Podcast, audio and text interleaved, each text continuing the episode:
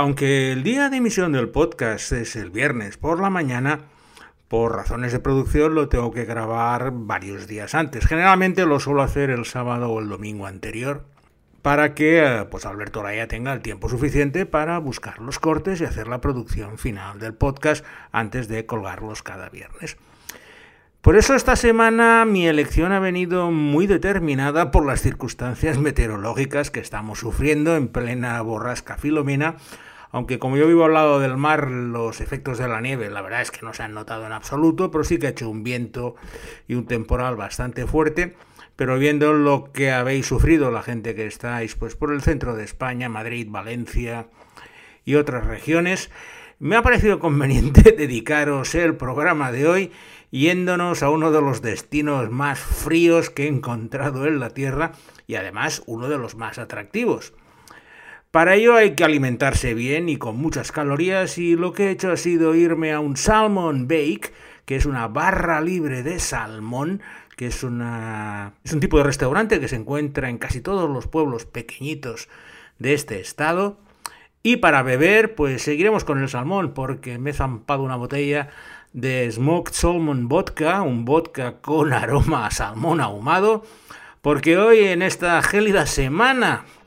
de Traveling Series con Lorenzo Mejino nos vamos a Alaska. Alaska es el estado más grande de todos los Estados Unidos de América, con una superficie que es casi cuatro veces la de España, pero en cambio su población no llega ni al millón de habitantes, son tres cuartos de millón. La razón es sencilla, por poco que tengáis unas nociones de geografía, sabéis que se encuentra situada pues, al norte del continente americano, y el clima pues es muy inclemente con unos durísimos inviernos donde las temperaturas pues 20 bajo cero y mucho inferiores en casi todo el territorio. Siempre ha sido un lugar que ha despertado la imaginación de escritores y de aventureros puesto que las durísimas condiciones meteorológicas no hacen que la vida sea sencilla pero a cambio, si tienes suerte, pues puedes ganar mucho dinero trabajando pues en cualquiera de los durísimos trabajos que se realizan. De hecho, no voy a hablar de ello hoy, pero sí que conoceréis un reality que se llama The Deadly Catch, que trata de la durísima vida de los pescadores del cangrejo real en las gélidas aguas del mar de Bering. Sobrevivir en Alaska no es fácil, sobre todo en invierno, y muchas de las ficciones que vamos a comentar hoy, algunas de ellas increíblemente famosas, pues no dejan de explorar este tipo de supervivencia. De Alaska sobre todo lo que hay son muchos realities, porque bueno, precisamente eso de sobrevivir, pues ya sea conduciendo sobre el hielo, cortando árboles, criando perros o cualquier cosa de gente solitaria en la naturaleza, pues da lugar a realities. Nosotros, como siempre, nos vamos a fiar de las series de ficción y os explicaré algunas de las anécdotas que tuve la única vez que he estado en Alaska. Fue uno de los viajes como el de la semana pasada, en que era la que mejor recuerdo me han dejado, y espero compartir con vosotros estas anécdotas y experiencias de mis correrías por el noroeste del continente americano. Aunque la capital administrativa de Alaska es Juneau, es una ciudad que se encuentra bastante aislada en un archipiélago al sur de Alaska y la ciudad principal por la que todo el mundo llegamos a Alaska es Anchorage, que tiene un cuarto de millón de habitantes que para los estándares de la zona pues es una metrópolis. Llegas a Anchorage generalmente en vuelos desde Seattle o desde San Francisco, desde la costa oeste de Estados Unidos, y una vez allí lo que tienes que hacer es alquilar un coche, puesto que moverte por Alaska en transporte público es una entelequia que ni los propios locales son capaces de hacer. La mejor época para viajar es indudablemente en verano y en primavera, a no ser pues bueno que queráis disfrutar de las inclemencias del tiempo y de una oscuridad casi perpetua. Entonces, pues en invierno pues siempre podéis ir por allí con motos de nieve y todo tipo de artilugios que tienen la gente de Alaska para moverse, pero con el peligro de quedarte congelado como tengas alguna avería. Nosotros, ya os digo, fuimos en verano y al llegar a Anchorage lo primero que hicimos fue dirigirnos hacia la zona sur, Seward, porque había reservado por primera vez en Internet, estoy hablando de mediados de los años 90, un ferry, que quería, un ferry público que unía las ciudades de Whittier y Valdez, pero que hacía un recorrido por todos los glaciares del sur de Alaska. Son ocho horas de barco y con ferry, y lo cierto es que para empezar en Alaska, coger ese ferry que va pues a escasamente un kilómetro de la cara de un gran glaciar que va desprendiendo carambanos de hielo y te deposita en Valdez, que es una ciudad que seguramente a lo mejor conoceréis a algunos por haber sido el lugar donde se produjo el mayor desastre petrolífero de toda América, cuando un petrolero Exxon Valdez embarrancó y empezó a verter toneladas de petróleo en esa bahía que era pristina hasta ese momento. Y por una de estas islas de la zona de Seward y Valdés, y que el ferry pasaba muy cerca, es donde se desarrolla la primera serie de nuestra selección de hoy y que lleva como título Ghost Wars, Guerras Fantasmales. When you say I have this gift, I don't know what the hell you're talking about, because nothing good has ever come from this gift.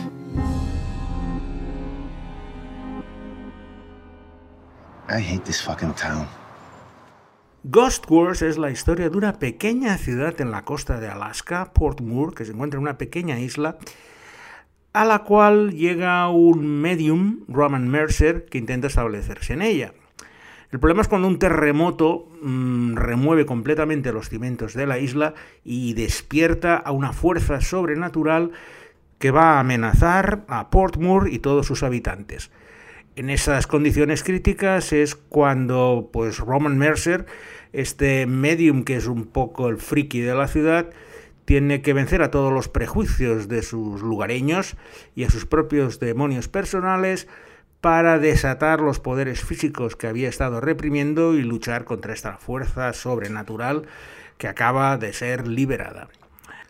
Ghost Wars es una de esas producciones canadienses de serie B de sci-fi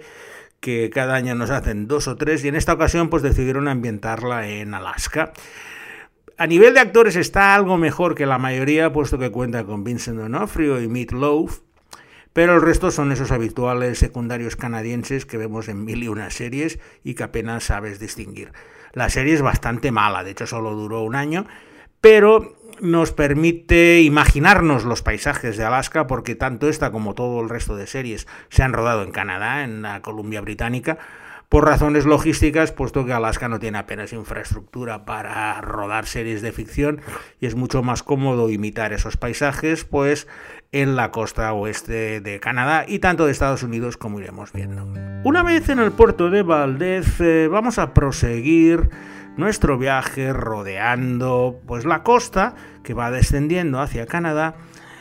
por unos bosques impresionantes que de vez en cuando te, pues, te aparece un oso, a nosotros nos cruzaron varios osos durante el camino, hasta llegar a la ciudad de Skagway, un lugar que se ha hecho muy famoso por ser el lugar donde se han ubicado muchas de las novelas de Jack London y sus historias sobre la fiebre del oro del Yukon y del Klondike. En la actualidad, Skagway es una ciudad turística donde llegan cruceros con barcos inmensos que depositan los turistas para que compren toda serie de parafernalia referida a la fiebre del oro. Lo más impactante, que si habéis visto alguna película de las de Jack London, era el durísimo trayecto que tenían que realizar los mineros una vez habían desembarcado en el puerto de Skagway para alcanzar las planicies del Yukon a casi mil metros de altura y en pleno invierno, con unas imágenes de unas filas humanas subiendo una escalera de hielo, uno detrás de otro en condiciones durísimas, que son las que reproduce la segunda serie de nuestra selección de hoy, una miniserie que tiene el atractivo nombre de Klondike. I am not leaving Dawson until I get justice. Whatever burns inside you, man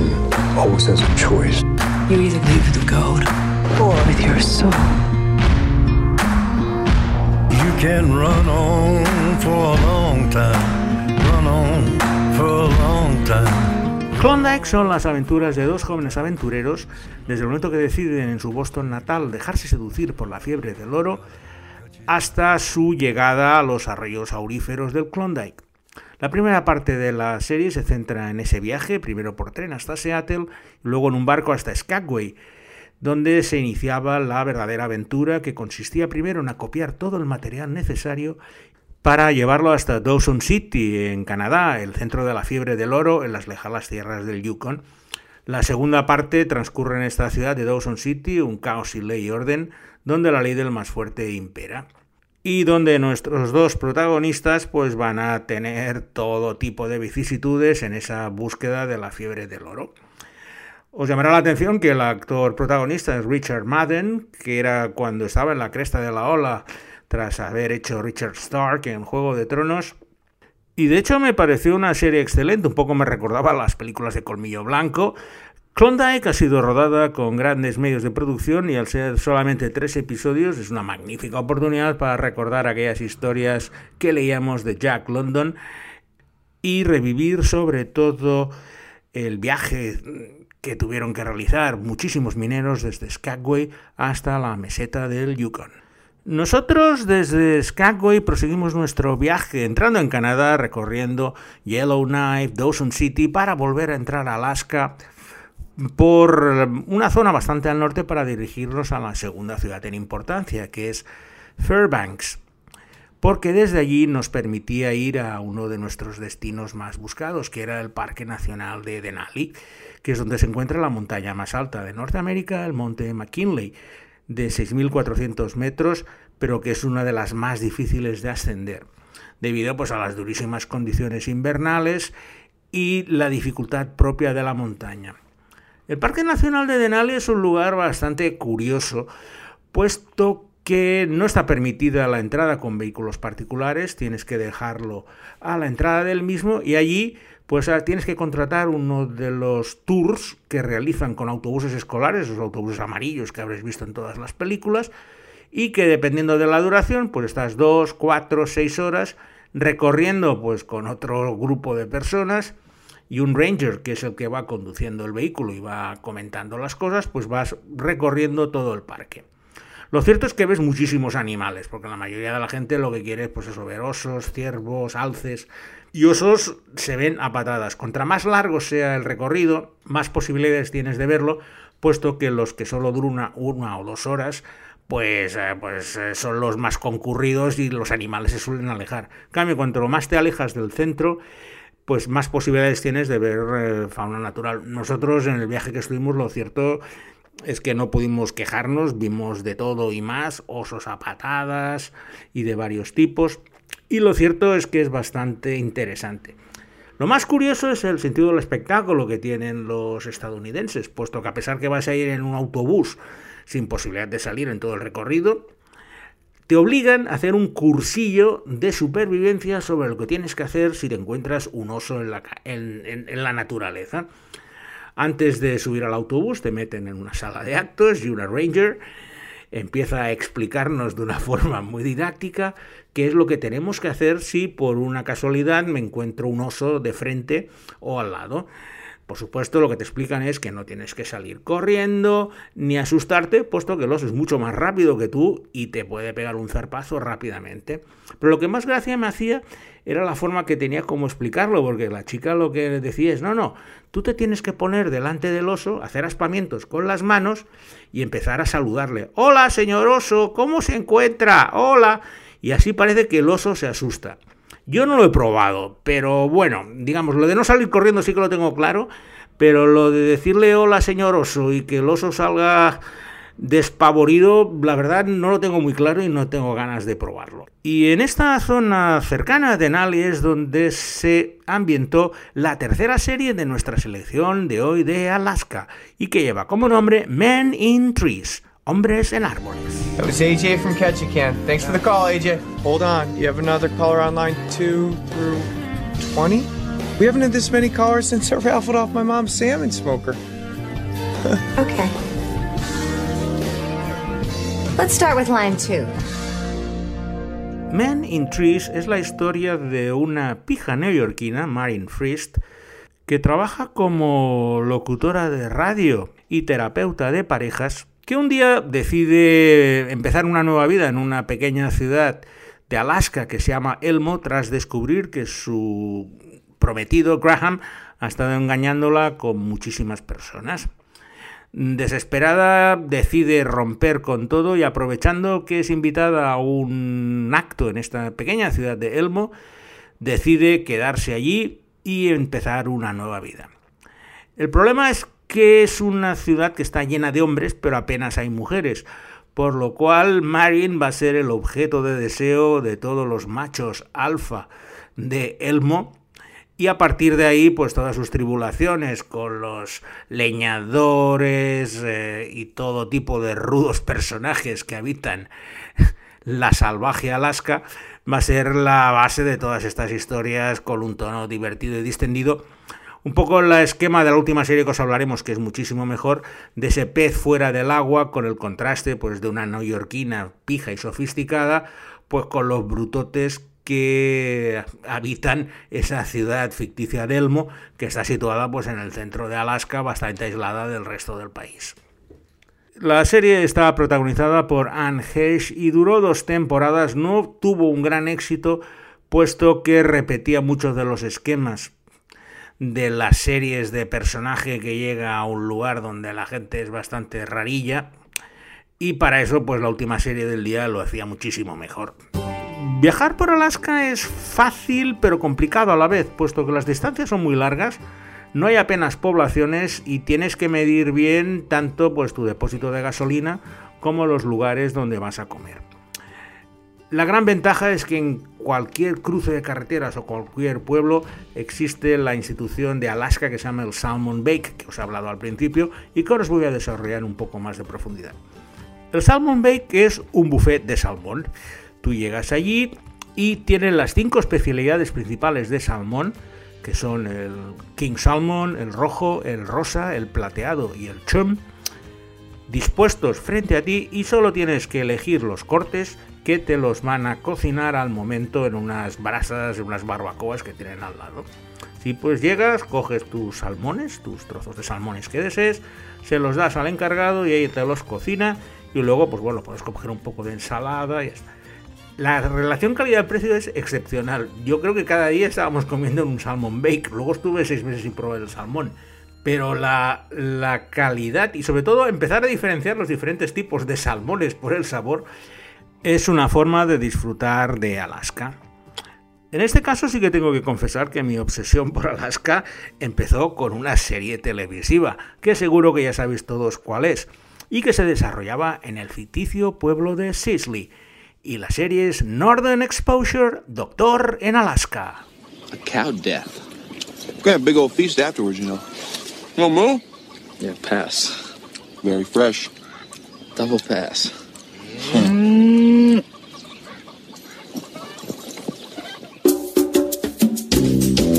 Joel Fleischman es un atolondrado médico judío de Nueva York que por una serie de casualidades acaba siendo contratado por un magnate para ejercer de médico en una remota ciudad de Alaska llamada Sisley. El contraste entre su modo de vida urbanita y las peculiaridades de la ciudad y de los personajes que habitan Sisley, así como las dificultades de integrarse en un entorno salvaje como el de Alaska, son las bases sobre las que se desarrolla la serie. El centro inicial de la serie era la relación de amor y odio que tenía en el protagonista, Joel Fleischman, con una atractiva aviadora, Maggie O'Donnell, que no paraban de picarse en todo momento pero lógicamente lo está la cosa fue avanzando hacia otros derroteros más románticos. Pero lo mejor era la galería de personajes del pueblo, que teníamos desde un exastronauta que estaba decidido a convertir Sicily en una metrópolis, hasta el propietario del bar, un sexagenario casado con una veintañera que había venido al pueblo para casarse con el magnate, un chico para todo, amante del cine clásico y cuyo sueño es dirigir películas, un locutor de radio que es un espíritu libre además de un creador artístico conceptual que desarrollaba unas ideas realmente interesantes. Todo ese universo de personajes interactuando con el neoyorquino hicieron una serie maravillosa. Era una verdadera delicia ver cómo interactuaban entre ellos. Hacían cosas raras, todo era imprevisible, y en esa calidad es donde radicaba pues la leyenda que se creó alrededor de Doctor en Alaska, que es una traducción muy sui del original inglés que es Northern Exposure, que podríamos definir como exposición norteña. La serie no se rodaba en Alaska, se rodaba en el estado de Washington, en una ciudad que se llama Roslyn, que fui a visitarla con mi mujer cuando estuvimos por Seattle, decidimos ir a Roslyn, que está a unos 80 kilómetros, para hacernos fotos en todos los decorados naturales, en especial en el bar con el alce que destacaba en los títulos de crédito de la serie. Y con este viaje por Alaska que hemos acabado a lo grande con las historias del Dr. Joel Fleischman, vamos a dar por finalizada esta gélida edición de Traveling Series, agradeciendo a Alberto Laya que haya sobrevivido a las condiciones climatológicas para encontrar todos estos cortes de series ambientadas en Alaska y sin más me despido de vosotros hasta la próxima semana donde tendremos una nueva edición, espero que más cálida, de Traveling Series con Lorenzo Mejino.